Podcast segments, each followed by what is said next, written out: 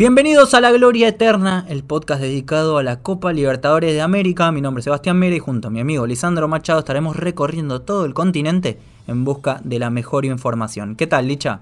Buenas, Seba, estamos aquí en segundo capítulo de La Gloria Eterna. Ya han pasado los primeros cuatro cruces, la introducción de los primeros cuatro cruces, y esta vez nos toca enfocarnos nuevamente en muchos equipos argentinos, en muchos equipos brasileños, hay equipos de Paraguay dando vueltas por aquí también. Tendremos muchísimos cruces, muchísimos equipos y muchísima información por delante.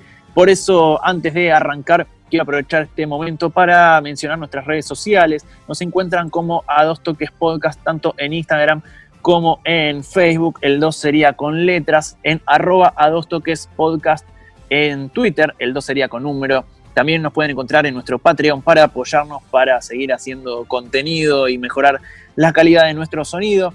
Tenemos nuestro canal de YouTube también. Y tanto La Gloria Eterna como Camino a Qatar 2022 y A Dos Toques, los otros podcasts de A Dos Toques, los puedes encontrar en absolutamente todas las plataformas digitales. También las redes sociales de nuestros compañeros que estarán cubriendo a los equipos de esta fase de la Copa Libertadores los pueden encontrar en nuestras redes sociales y también las van a estar diciendo a lo largo de este episodio.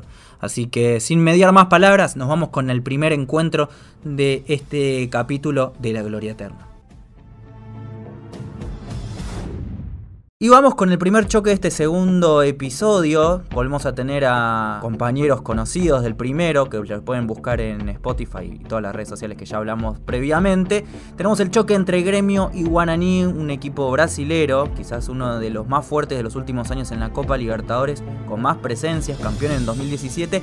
Y Guaraní, este equipo que también viene campeonando y haciendo presencia en la Copa Libertadores. Pero empecemos por el equipo brasilero con un viejo conocido, Yair Diu, te damos la bienvenida y si querés contarnos un poquito de cómo le fue en la fase de grupo al equipo Gaullo. ¿Qué tal Seba? ¿Qué tal Licha? ¿Qué tal Carlos? Un placer volver a estar con ustedes. Bueno, un gremio que podemos decir que, a ver, clasificó en el primer lugar medio por la ventana. Yo creo que más por demérito de Inda que por mérito propio. Un equipo que en la fase de grupos tuvo tres triunfos, un empate y una derrota yo creo que, a ver, esta fase de grupos de, gremio en un grupo complicado donde tenía Inter, el clásico rival, América de Cali y a la Universidad Católica, creo que lo saca por delante, que toma ventaja justamente en lo que fue los clásicos renales. Yo creo que ahí se, se hizo la diferencia en un año donde el técnico Renato Gaullo viene siendo muy criticado por parte de la prensa. ¿Qué tal, Yair? Eh, habías mencionado algunos de los resultados de, de, gremio, por lo menos la cantidad de partidos ganados en la primera fase. Y algo que llama la atención es que en este grupo tan disputado, la mayoría de los puntos los obtuvo como visitante. ¿De dónde sale esta característica, crees vos? ¿Es algo que se puede llegar a ser un condicionante para la segunda fase ahora que, los partidos como local y como visitante tienen tanta importancia? Mira, la verdad que sí, porque a Gremio este año justamente le viene costando arrancar, le viene costando jugar de local, pero no es el mismo Gremio de años anteriores más allá de que los jugadores van y vienen, que los jugadores llegan, que se van, el funcionamiento no es el mismo, más allá de seguir con Renato como técnico. Yo creo que este año a Gremio se lo critica mucho por todo el tema de la, lentitud en la zona de transición, los pocos goles, tanto que la estadística llama la atención porque en esta fase de grupo Gremio tiene más tarjetas rojas que goles. Yo creo que esto habla mucho de lo que fue la fase de grupos de Gremio más allá de que de las seis expulsiones, cuatro hayan sido en un mismo partido. Le podía llegar a tocar en una segunda fase nuevamente el clásico frente a Inter o algún otro equipo brasilero, porque había varios que estaban segundos. Sin embargo, le toca un Guaraní en octavos de final y si llegara a pasar de ronda, dos de los rivales más complicados como son Santos y Liga de Quito para cuartos de final. ¿Cómo ves el futuro de, de gremio en este cuadro? Mira, eh, a ver, todos sabemos que Gremio es un equipo copero y que los últimos años lo viene demostrando. Las últimas tres ediciones mínimo llegó a semifinales.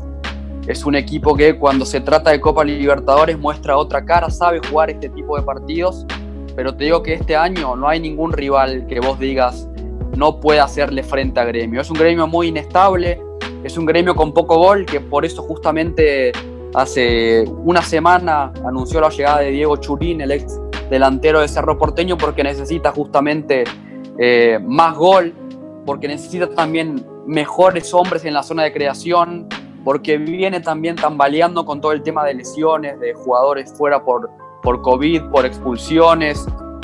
Es un gremio que a lo largo de la Copa nada más pudo repetir en los seis partidos como, como titulares, nada más al arquero y a Diego Sousa, el número 9.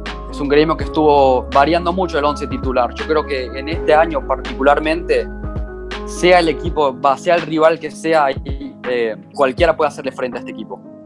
Excelente información sobre el equipo de gremio y vamos al contrario, al oponente que le va a tocar en esta fase, que es Guaraní, otro equipo paraguayo. Y como también hicimos con Libertad, tenemos a Carlos Cabreras contándonos la mejor información. ¿Qué tal, Carlos? Contanos cómo le fue a Guaraní en la fase de grupos de la Copa Libertadores. Bueno, contarles un poquito que Guaraní tuvo un largo trayecto para iniciarse en la fase de grupo principal, ¿no? ya que tuvo un largo camino complicado para acceder a la fase principal de la Libertadera. Tuvo que pasar la primera, la segunda, la tercera para luego instalarse del grupo que ha salido clasificado a los octavos de final. ¿no? Guaraní está haciendo una campaña que está, es un equipo que va de, menor a mayor.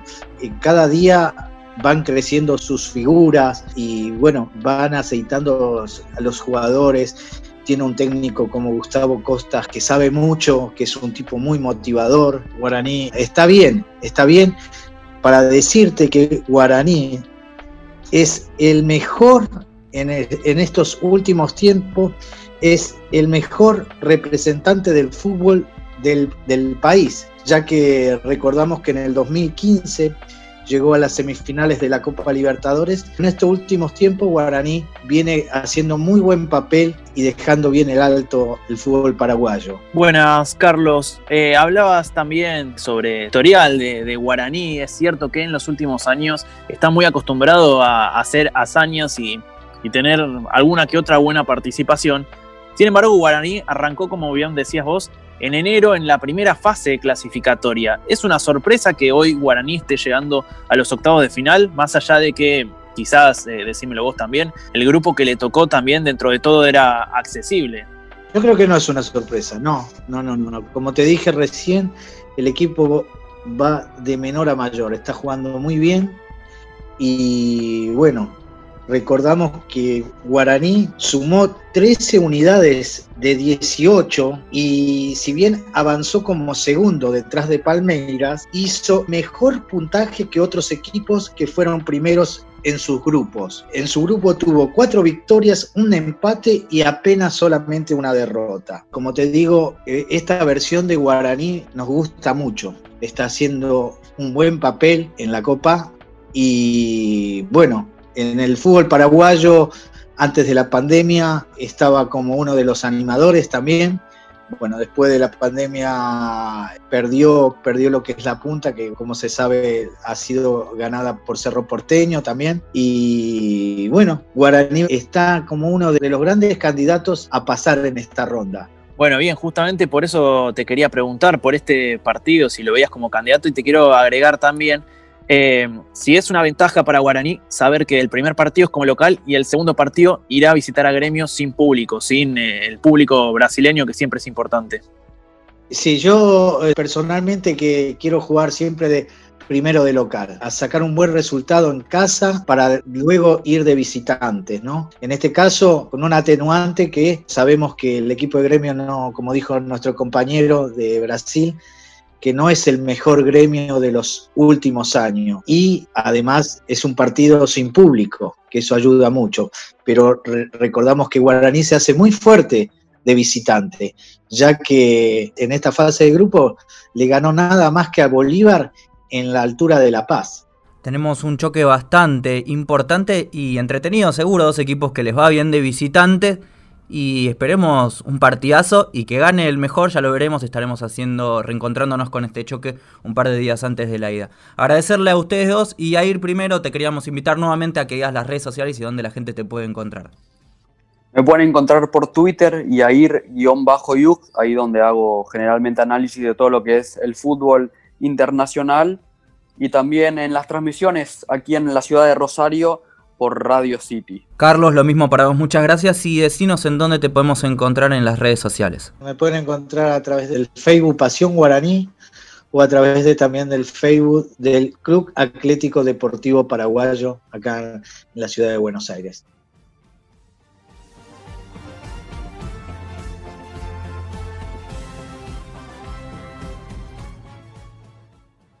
Y vamos con un choque muy muy esperado en estos octavos, quizás de los más llamativos. Tenemos a Racing de Avellaneda que va a jugar con el último campeón de la Copa Libertadores, el último campeón de casi todos los campeonatos de Brasil. Estamos hablando del Flamengo, el equipo que viene arrollando todo lo que se cruza en el camino. Mucha mala suerte para el equipo de la academia. Y para la información del equipo de la Avellaneda, justamente tenemos a Fernando Marino que te voy presentando. Y si querés ir contándonos un poco de cómo le fue a Racing en la fase de grupos. Bien, antes que nada, gracias por invitarme Y bueno, sobre Racing, como bien decías, no ha tenido mucha suerte, más aún teniendo en cuenta que ha sacado 15 puntos y salió segundo en su grupo. Solo dos equipos han sacado más puntos que Racing, que han sido Palmeiras y Santos. Inclusive el Flamengo hizo 15 puntos y ahora se van a cruzar en octavos eh, justamente con el equipo campeón. Racing, la verdad que eh, han dado en líneas generales bien ha luchado más consigo mismo que con los rivales del grupo, tiene todavía algunas falencias el equipo de BKCS que, que está justo cuando venía agarrando ritmo, llegó el parate y bueno, ha logrado sacar todos los puntos de visitante, perdiendo solo de local con Nacional, un partido que, dominó, justamente fue el primero después del receso, y Racing se mostró bien físicamente futbolísticamente, pero bueno, justo como decía su capitán, Lisandro López, que ya lo viene diciendo hace tiempo, Racing necesita jugar antes que se exija que la gane, Racing necesita jugarla, ganar roce, hay que acostumbrarse a esta competencia, y está en eso de, de ganar experiencia, siempre ha pasado de fase, pero le faltan cinco para el peso, y este año no va a ser distinto, Racing tiene con qué jugarle de igual a igual a Flamengo, pero hay mucha diferencia. Un equipo todavía está tratando de armarse con uno que, viene de ser campeón y, sigue a buen ritmo, ¿no? Vos decís que igualmente con todo el tema de la pandemia, teniendo, teniendo en cuenta que el estadio de Racing eh, va a estar sin público, veremos cómo es el tema ya en Flamengo. ¿Influye en algún punto, eh, hablando ya de que Racing empieza siendo de local, ¿no? Por haber sido segundo. Eh, ¿Vos pensás que en algún punto les puede influir a favor y o en contra?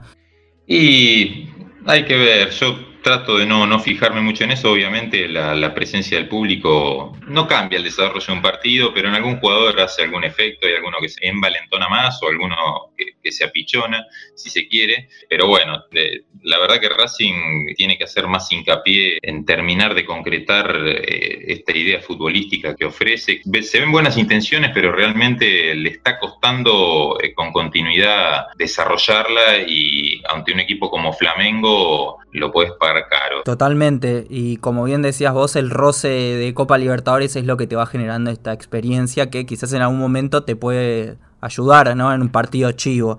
Y también hablemos un poco de, bueno, esta mala suerte que tiene quizás Racing, que a falta de un gol nada más no termina quedando primero y eh, te termina tocando el peor de los que te podía tocar de, en primera posición, teniendo tantos equipos. Ya un brasilero es difícil, imagínate si es el último campeón de la Copa Libertadores.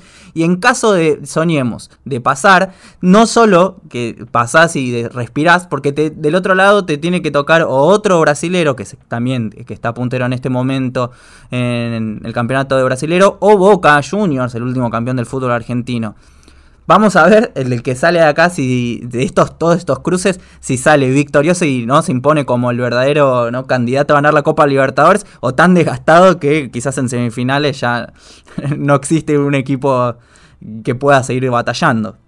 Totalmente, no, igual eh, es un poco lo que se dice, si querés ganar la Copa hay que ganarles a todos, obviamente no es lo ideal empezar en octavos de final eh, contra Flamengo y también... Eh, sabiendo que en cuartos te puedes cruzar con Boca. Eh, me imagino que Boca no, querrá cruzarse con, Racing. Eh, los partidos entre equipos argentinos se suelen dar muy, muy parejos. Eh, pero bueno, o sea, obviamente en la llave está más complicado Racing que, que de pasar. Bueno, obviamente, como todo, ¿no? Te vas desgastando instancia a instancia y y yo creo que desde lo, mental va a ser importante, eh, más teniendo en cuenta que hay muchos equipos que todavía están tomando ritmo después del receso, hay que ver cómo llegan. a Racing se le acaba de lesionar Melgarejo, eh, jugando contra Atlético Tucumán el fin de semana, y jugador que llegaba recién, que ya era titular y, va a llegar muy justo contra Flamengo, y, la verdad que Racing lo va a necesitar. Y, bueno, hay que estar también muy atento a eso de, lo físico, más teniendo en cuenta también que Racing tiene jugadores de, avanzada edad como Lisandro, Marcelo Díaz, que, que, se los ve, que son importantes, pero que padecen desde ese aspecto. Eh, pero bueno, también tiene muchos jugadores jóvenes y, bueno, otras herramientas en el plantel, un plantel bastante nutrido, entonces eh, hay que ver cómo se dando, esto es partido a partido, paso a paso, como, como diría el gran Mostaza, así que vamos a ver, primero hay que empezar en Flamengo y después veremos qué, toca, ¿no?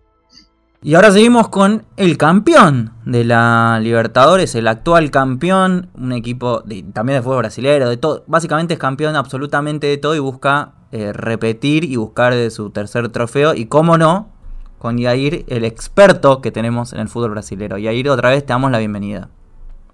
Un placer muchachos nuevamente estar con ustedes.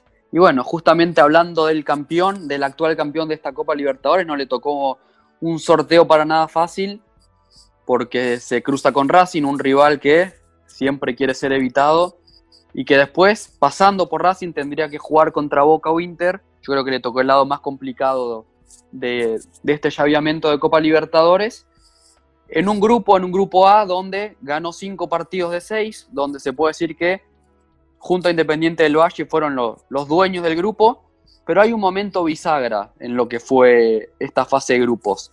El momento en el que sale Jorge Jesús, que, que se va, que vuelve a Portugal para dirigir al Benfica, cuando asume Domenech Torrente, el español, el ex ayudante de Pep Guardiola. El tercer partido de esta fase de grupos es la derrota por 5 a 0 contra Independiente del Valle en Ecuador, ahí estuvo a punto de ser echado Torrent, que tenía re pocos partidos al frente del club. Yo creo que el, mantenerlo, en poner mano dura, el seguir el proyecto fue clave porque Flamengo a partir de ahí tomó otro vuelo, volvió a encontrar ese sistema de juego que tanto le había rendido el año pasado y hace ocho partidos, más de ocho partidos que está invicto, tanto en Copa Libertadores como en el Brasileirao. Como decías bien, eh, ese quiebre que tuvo el equipo de Flamengo, también hay que poner un poco en contexto del nivel mundial, porque es la vuelta del fútbol latinoamericano. Para empezar, eh, a nivel continental, con la Copa Libertadores, justamente esa goleada es post eh, pandemia. Y es algo que ha sufrido también este equipo, porque, bueno, creo que es el equipo que más casos positivos tuvo eh, casi no juega un partido también en, Ecuador contra el Barcelona. La tuvo bastante complicada, hasta en algún momento parecía que como que se terminaba de quebrar y es verdad que como estaba diciendo eh, recién, parece que vuelve a tomar vuelo, pero se encuentra en una situación bastante difícil. El lado donde están absolutamente casi todos los campeones de América es donde queda. Y si pasa Racing también puede llegar a tener un encuentro contra Boca o un conocido que es el Inter de Porto Alegre, que muy bien vos también cubrís para este programa. ¿Qué pensás? ¿Cuáles son las expectativas de, Flamengo? ¿Ya las expectativas están como puestas en volver a, buscar el bicampeonato o están como un poco más eh, cautelosos? Obviamente Flamengo va por todo, por ser Flamengo, por ser el club más grande de Brasil, va por el bicampeonato tanto en Copa Libertadores como en el Campeonato Brasilero, teniendo el para mí el mejor plantel de Sudamérica. Yo creo que el plantel de Flamengo se puede comparar con el de Boca, pero tiene, tiene un equipazo, jugadores, posiciones donde se lesiona uno y juega otro del mismo nivel, como puede ser el caso, por ejemplo, de que ahora Gabigol está lesionado y nada, lo viene sustituyendo Pedro, eh, ex Fluminense, ex Fiorentina, entre otros, a un nivel impresionante, haciendo goles todos los partidos, siendo el mejor 9 de Sudamérica sin, sin, sin ninguna duda, por lejos. A ver, de los demás, con, con De Arrascaeta, con Everton Ribeiro, con Bruno Enrique, es un equipo que tiene mucho adelante, pero que atrás está sufriendo. Y en los últimos partidos se viene viendo cómo el sistema defensivo viene regalando un par de goles, viene errando y eso le viene eh, costando un poquito caro en el torneo brasilero. Al principio lo decías, enfrente está Racing, que es el segundo que más puntos ha sacado y probablemente uno de los rivales a evitar. ¿Pensás que para Flamengo será un rival difícil de vencer o será simplemente otro rival más en el camino para llegar a la final de la Copa Libertadores? Yo creo que va a ser de esos partidos palo a palo, donde los dos van a ir a atacar, porque el estilo de los dos técnicos los llama a eso. Justamente la fecha pasada en el torneo se dio el Inter Flamengo, que era donde dos técnicos de estilos similares en el sentido de atacar, presionar y se vio uno de los partidos más lindos del torneo. Yo creo que el Racing Flamengo va a ser similar a eso, y donde el que cometa más errores, lamentablemente, va a ser el que quede eliminado. Pero a priori, para mí, pinta, pinta como el, gran partido de, octavos de final. ¿Y tus redes sociales, Yair, dónde te puede encontrar la gente? Repetimos. Me pueden seguir por Twitter en Yair-Yucht, ahí es donde generalmente hago el análisis del fútbol brasileño como del fútbol internacional y las transmisiones de los equipos rosarinos y de algunos partidos del campeonato argentino por Radio City Rosario. Y Fernando, muchas gracias por compartir toda la información de Racing. ¿Dónde te puede encontrar la gente en las redes sociales? Estoy en Twitter únicamente, de momento, arroba chelos18. Tengo ahí un pequeño podcast y hay otro un poquito más serio en camino, así que por ahí irán las novedades.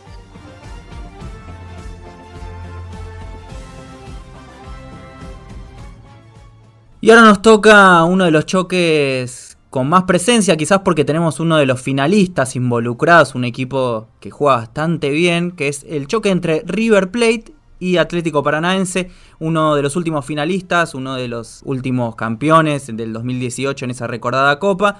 Y para esto vamos a tener a nuestro compañero, y le damos un agradecimiento por formar parte de este podcast, a Federico Muñoz o Fede Rubi, como lo conocen en las redes sociales. Fede, te doy el pie para que nos hables un poco de cómo fue la fase de grupos de River y cómo se plantea este, este partido que en principio puede no ser el más difícil que, de todas las posibilidades que tenía, ¿no? Bueno, muchas gracias muchachos por dejarme participar, Seba, Lisandro. Con respecto a la primera fase de, grupos eh, de, River, bueno, tuvieron dos partidos antes de la pandemia, donde el debut fue con derrota 3 a 0, un equipo alternativo porque estaba todavía pensando en la Superliga. Después la semana siguiente eh, gana claramente 8 a 0 ante Binacional, eh, al cual de post pandemia vuelve a golear en, Perú nuevamente 6 a 0, demostrando la gran superioridad de River ante Binacional. Eh, a mí me dejó muy conforme la fase de grupo de River, especialmente porque tuvo que jugar cuatro partidos post pandemia y fueron los primeros cuatro partidos después de un parate extenso. Eh, tuvo una gran autoridad empatando ante San Pablo, casi llevándose el triunfo. A San Pablo le, ganan en, Buenos Aires. Eh, y el último partido, cuando había que definir el primer grupo, le supo ganar 3 a 0 a Liga de Quito, un poco vengándose de lo que había sido el primer partido. Me parece que River fue claro ganador del grupo, lo merecía y también es claramente sigue siendo uno de los mejores de América. Sobre todo por esa gran demostración que hizo Parate, ¿no? Como estábamos todos expectantes a ver qué pasaba contra Sao Paulo, un equipo que tenía mucho más rodaje que River.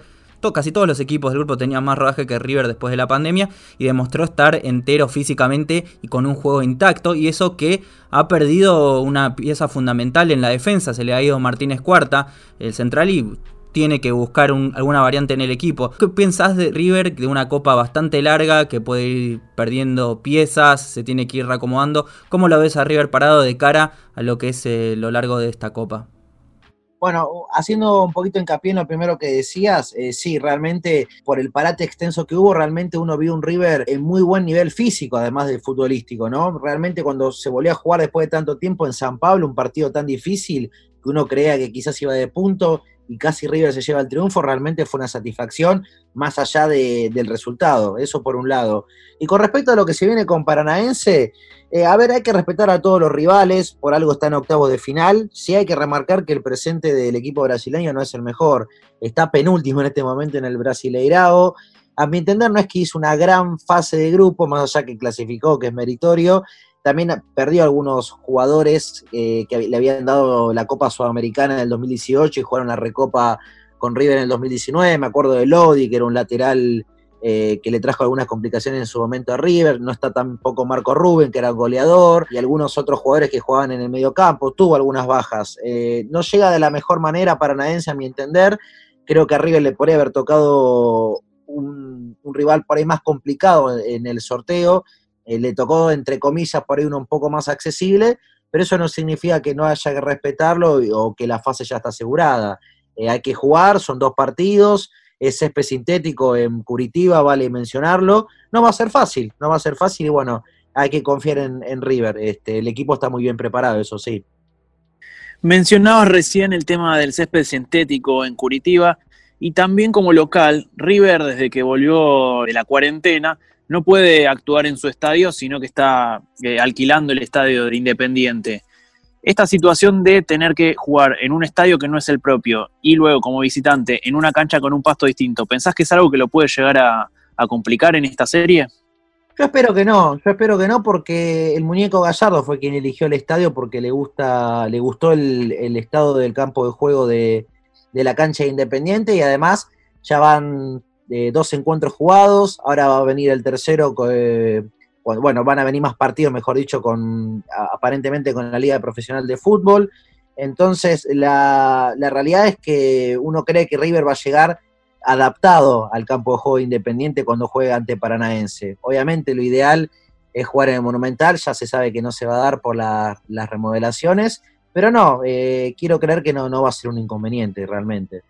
Y por el lado del equipo brasilero, el Atlético Paranaense, tenemos a Milcar Paradas, que va a estar hablando de este equipo que justamente le tocó uno de los finalistas de la edición pasada. A Milcar, ¿cómo le fue al Paranaense en la fase de grupos de la Copa Libertadores? ¿Cómo estás, Sebas? Gracias por la invitación. Bueno, te comento que el Paranaense pasó en un segundo puesto, igualado en puntos con Jorge Wilstermann, que quedó arriba por diferencia de goles, solo un gol más que Paranaense. Ganó su primer partido contra Peñarol, de hecho arrancó como un cohete en la primera etapa pre-COVID, luego perdió con Colo Colo y de vuelta al fútbol post-confinamiento, perdió de visitante con Wilstermann, luego ganó con Colo Colo en casa empató con Bilzerman otra vez en casa y perdió su último partido por 3-2 contra Peñarol. Un equipo que tiene hasta siete goleadores en su, en su haber en esta Copa Libertadores, con Lucho González como máximo goleador, solamente con dos. Un equipo que no pareciera tener, si verificamos los últimos, los últimos partidos, un presente muy, muy regular pero de buen andar por suerte y creo que le fue clave el hecho de manejar eh, muy bien los resultados en casa porque se fue invicto, algo que es vital para poder avanzar de, grupo en, esta Copa Libertadores. Buenas, Amilcar. Mencionabas un poco de, la primera fase de Paranaense, que como local se ha ido invicto, y sin embargo en un grupo que pareciera, en, en cuanto a los nombres, complicado, pero quizás en cuanto a los niveles, eh, uno no tan, no tan difícil, Paranense terminó saliendo segundo por debajo de Jorge Wilstermann. Y ya lo mencionabas vos, viene teniendo un andar bastante irregular, eh, yendo a, malo en lo que es el torneo local. Le ha tocado enfrente un River Plate que es uno de los animadores de esta copa en los últimos años. ¿Pensás que Paranense tiene argumentos para enfrentar a River que le puede llegar a ser una complicación y hasta pensar en llegar a los cuartos de final? Eh, mira, Licha, yo creo que con respecto a eso tienes razón. El equipo tiene ahora más de un mes que no gana eh, un solo partido en ningún estadio. Básicamente, su última victoria fue finales de septiembre en el Brasileirao. Eh, un paranaense que ya conoce a este River, que lo enfrentó el año pasado en la Recopa y que se la puso difícil en el partido de ida, siendo local. Creo que las oportunidades de Paranaense pueden pasar sobre todo por el partido que haga en su estadio Sabemos que es un estadio que tiene cancha sintética. Esto, esto puede hacer que le cueste un poco más a un equipo como River, que acostumbra mucho a mover la pelota y a moverla bien. Y la verdad es que, bueno, repasando un poco el perfil de algunos jugadores, es, es un equipo sobre todo, como todos los brasileros, bastante rápido. Y creo que le va a dar mucho trabajo, sobre todo a las bandas del, equipo de, de Gallardo. Creo que sí puede darle complicaciones, pero tampoco va a estar fácil porque Gallardo en modo Libertadores es un titán. Es muy difícil ganar una eliminatoria. Pensando un poco en lo que mencionabas con el estadio, también algo que, preguntaba recién a nuestro colega de River, tiene que ver con eh, que River no juega de local eh, en su estadio, sino que alquila eh, la cancha de, Independiente. ¿Esto puede llegar a ser quizás alguna ventaja para Paranaense? ¿Cómo lo ves? La verdad, con todo esto de que se juega a puertas cerradas, no siento que sea una ventaja ni mucho menos para, para Paranaense. Es cierto que, bueno, River está acostumbrado y ha hecho un fortín del, Monumental. Hace mucho tiempo que no pierde en, su estadio. Pero vuelvo y repito, yo creo que las máximas eh, esperanzas que puede tener el club brasilero van a pasar siempre por hacer un buen resultado como local y tratar de salir a morder en el partido de visitante contra River. Un River que de hecho sabe defenderse, sabe jugar muy bien con los resultados, es uno de los equipos más pragmáticos y más resolutivos del, continente. Eh, la verdad lo veo complicado, ya como comenté ya, el antecedente reciente que tenemos de la Recopa contra River, el partido de ida, si mal no recuerdo, quedó 1-0 a favor de Paranaense, un partido bastante espeso de, de, los de Gallardo, pero en la vuelta fueron imparables. Paranaense no pudo mantener el ritmo y salió goleado del, del Monumental. Y ahora con las redes sociales de nuestros compañeros, Fede, ¿querés decir dónde te puede encontrar la gente en las redes sociales? Me pueden seguir en Instagram, Fede Ruby, Fede Ruby también en Twitch y Fede Ruby 1 en Twitter. Y Amilcar, por tu lado, ¿dónde podemos encontrarte en las redes sociales? Yo eh, me encuentro junto a mi compañero Michael Richie en arroba podcast de fútbol en Instagram, en Twitter, fútbol-podcast y a través de iVox, nuestra plataforma de podcast. Como no es otro podcast de fútbol, son todos bienvenidos. Hablamos siempre de información y contenido del fútbol europeo.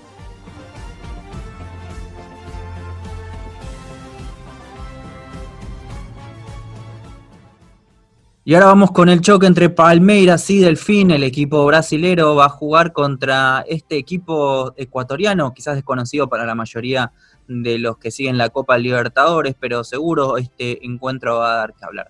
Vamos a empezar con la información del equipo de Brasil del Palmeiras. Vamos a estar hablando con Erlete. Erlete, ¿nos querés estar contando un poco cómo le fue al Palmeiras en la fase de grupos de esta Copa Libertadores? En la fase de grupo fue muy bien, tanto que esta clasificatoria se quedó en primer lugar en general. No perdió ninguna, empató una y las demás las venció muy bien. Por eso es el equipo más bien clasificado de Libertadores, decidiendo todos los partidos en su casa. Palmeiras sabemos que está intentando, o mejor dicho, ha conseguido un nuevo director técnico hace, hace muy poco tiempo. ¿Cómo se vivió la asunción de este nuevo técnico y qué, qué Palmeiras piensas que nos vamos a, encontrar? El técnico llegó hoy de Portugal, el Bel Ferreira. Ahora ya Palmeiras hace quatro partidos que viene bem, pero sigue os altos e baixos. Com Vanderlei Luxemburgo foi uma decepção. Os jogadores parece que não sabiam o que fazer. E a hora que está ele interino, começou a ir bem, principalmente por las laterales com Rony a la esquerda e Wesley a la derecha. Então, este técnico, a esperança que temos es que use los jóvenes, entonces no, no es esperanza que haga lo que promete un equipo ofensivo y que use jóvenes que nosotros tenemos de los equipos de base. Para la adaptación de un nuevo entrenador, pareciera que es una buena noticia que le haya tocado Delfín, quizás el, el equipo más, más débil por lo que se ve en la previa, de los que están en octavos de final. ¿Piensas que es un, rival eh, agradable, que es un rival que, le sirve a Palmeiras para terminar de, encontrar un equipo? Ojalá que sea, porque nosotros no conocemos a Delfín. Palmeiras nunca, nunca, jamás ha jugado ante Delfín. Então, me parece que, que seja um partido bueno para nós outros, porque se toca Boca, River, aí se foi. Y por el lado de Delfín, el equipo ecuatoriano, tenemos el placer de presentar a otra enviada ya del país hermano Ecuador. Tenemos a Carla Almeida, que va a estar cubriendo en esta ocasión a Delfín, este equipo que pasó pidiendo permiso la fase de grupos y le tocó nada más ni nada menos que Palmeiras. Así que Carla, te damos la bienvenida y que nos cuentes un poquito quién es este equipo Delfín y cómo le fue en la fase de grupos de la Copa Libertadores. Bueno, Delfín, como ya lo mencionaron, es un equipo ecuatoriano, es el actual campeón del campeonato local, comenzó jugando en la Serie B del Ecuador, más o menos en el año 89, si no me equivoco, tiene 31 años de historia este club, también como dato, el estadio Hokkaido de Manta es el estadio en el que normalmente se juegan sus partidos, así que eso hablando un poco de historia del equipo del Delfín. Como lo mencionaban también, el sorteo para octavos de final le toca jugar frente al equipo de Brasil Palmeiras, que realmente se le viene muy complicado, ya que el Delfín, por lo que va a la Copa Libertadores, es un equipo que empezó de menos a más. Es más, antes de irnos al paro por la pandemia, el Delfín solamente tenía un punto. Había, si no me equivoco, empatado uno a uno con Olimpia de local, que le daba su único punto dentro de la tabla de posiciones. También Es un equipo que ha tenido a lo largo del año eh, muchas bajas, no solamente futbolísticas, refiriéndome a jugadores, sino hablando también de técnicos. Ha pasado por tres directores técnicos. Y por ahora está el también argentino Miguel Ángel Sazú, que es el que le ha dado tal vez lo que se diría una vuelta al equipo del Delfín. Carla, hace un ratito mencionabas que previo a la pandemia tenía un solo punto Delfín en esto que es la Copa Libertadores. Y de hecho, de los primeros 12 puntos, también había obtenido uno solo. Luego en la fecha 5 y la fecha 6 ganó Delfín y con eso se terminó clasificando. ¿Qué cambió en Delfín, además del técnico? ¿Qué cambió en el juego de Delfín para terminar clasificando los octavos de final cuando hasta la fecha 4 iba último en su grupo? Lo que yo creo que cambia en el Delfín, primero es el técnico. Este técnico que viene a imponer una forma de juego que es donde el delfín normalmente busca defender atrás del medio campo para después realizar este contragolpe con jugadores rápidos como Janer Corozo. También es un equipo que sabe replegar y que en ese repliegue encuentra los espacios y ahí es donde utiliza la rapidez de los jugadores, especialmente el antes mencionado Janer Corozo. Sin embargo, es un equipo que ha tenido muchísimas bajas. Por ejemplo, se le iba este jugador gran referente del equipo, Latú Cordóñez, que es un delantero, Pedro Ortiz, que era el arquero, William Riveros, un defensa, y Piñatares, que era parte del medio campo. Entonces, en el medio campo simplemente quedaban con la plantilla anterior, con Giovanni Nazareno y Luis Cangá, que realmente le están dando muchísima falla a la defensa del Delfín. Entonces, ahí tendrías las altas y las bajas, ¿no? Y en cuanto a los octavos de final, su rival va a ser Palmeiras. ¿Qué estilo de planteo podemos esperar de Delfín? ¿Va a salir a defenderse o pensás que se va a animar a atacar a Palmeiras e intentar lastimarlo y tratar de seguir haciendo historia? Mira, el Delfín lo que me deja a mí con esta perspectiva es que, mira, te pongo como ejemplo. Para el partido frente a Olimpia, eh, acá en el Campeonato Nacional, le tocaba enfrentarse al Barcelona, Barcelona Sporting Club, que si lo ubican es uno de los equipos más grandes del, país.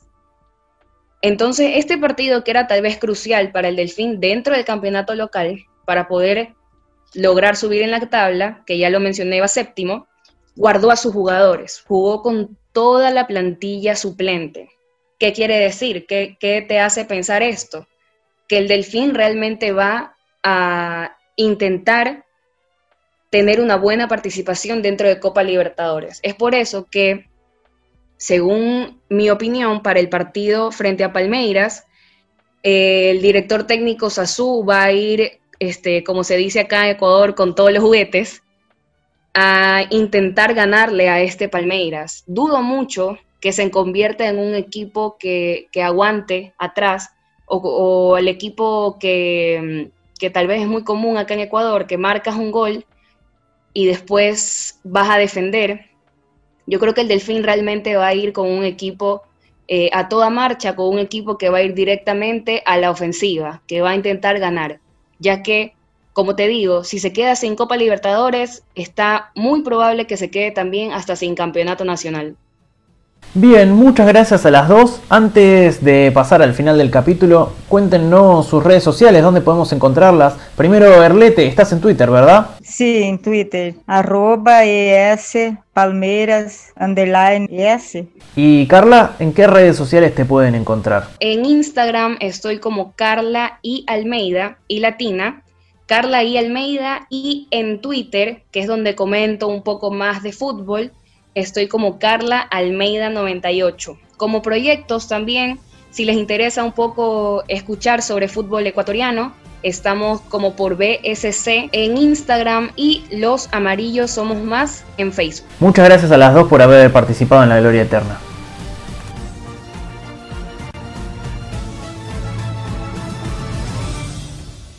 Y hasta acá el episodio, el segundo episodio de La Gloria Eterna, el sorteo, la parte 2, y hemos terminado de hacer este recorrido por todo el continente buscando la información de todos los equipos que conforman esta nueva fase de la Copa Libertadores. Así es, ya hemos pasado por los 16 equipos que estarán peleando por ser el campeón de América. Ya hemos nombrado cada uno de los cruces, ya nos hemos metido en alguna particularidad de cada uno y por delante nos restará entonces de a poco empezar a, ahondar en la información y ya encarar lo que van a ser los octavos de final. Para esos nuevos capítulos, para que no te los pierdas, nos puedes buscar en cada una de las redes sociales. Somos a dos toques podcast en Instagram y en Facebook, dos con letras. Estamos en Twitter, arroba a dos toques podcast, dos con número. Nos pueden enviar un mail también a dos toques podcast, arroba gmail.com, dos con número, a ver qué clubes piensan que van a ser los campeones, quiénes van a pasar de ronda. Si pensás que Guaraní le va a ganar a Gremio o que, por ejemplo, Nacional va a dar la sorpresa y va a ser el campeón de esta Libertadores, nos puedes comentar ahí y estaremos leyendo en próximos capítulos. También estamos en nuestro canal de YouTube, donde tenemos contenido exclusivo de cada uno de los podcasts que conforman a dos toques. No se olviden de compartir también este episodio, así llegamos a más gente, es lo que más nos importa y el mayor apoyo que nos pueden dar. Y nos encontramos en el próximo episodio de La Gloria Eterna, ya encarando el primer partido de la ida de los octavos de final de la Copa Libertadores.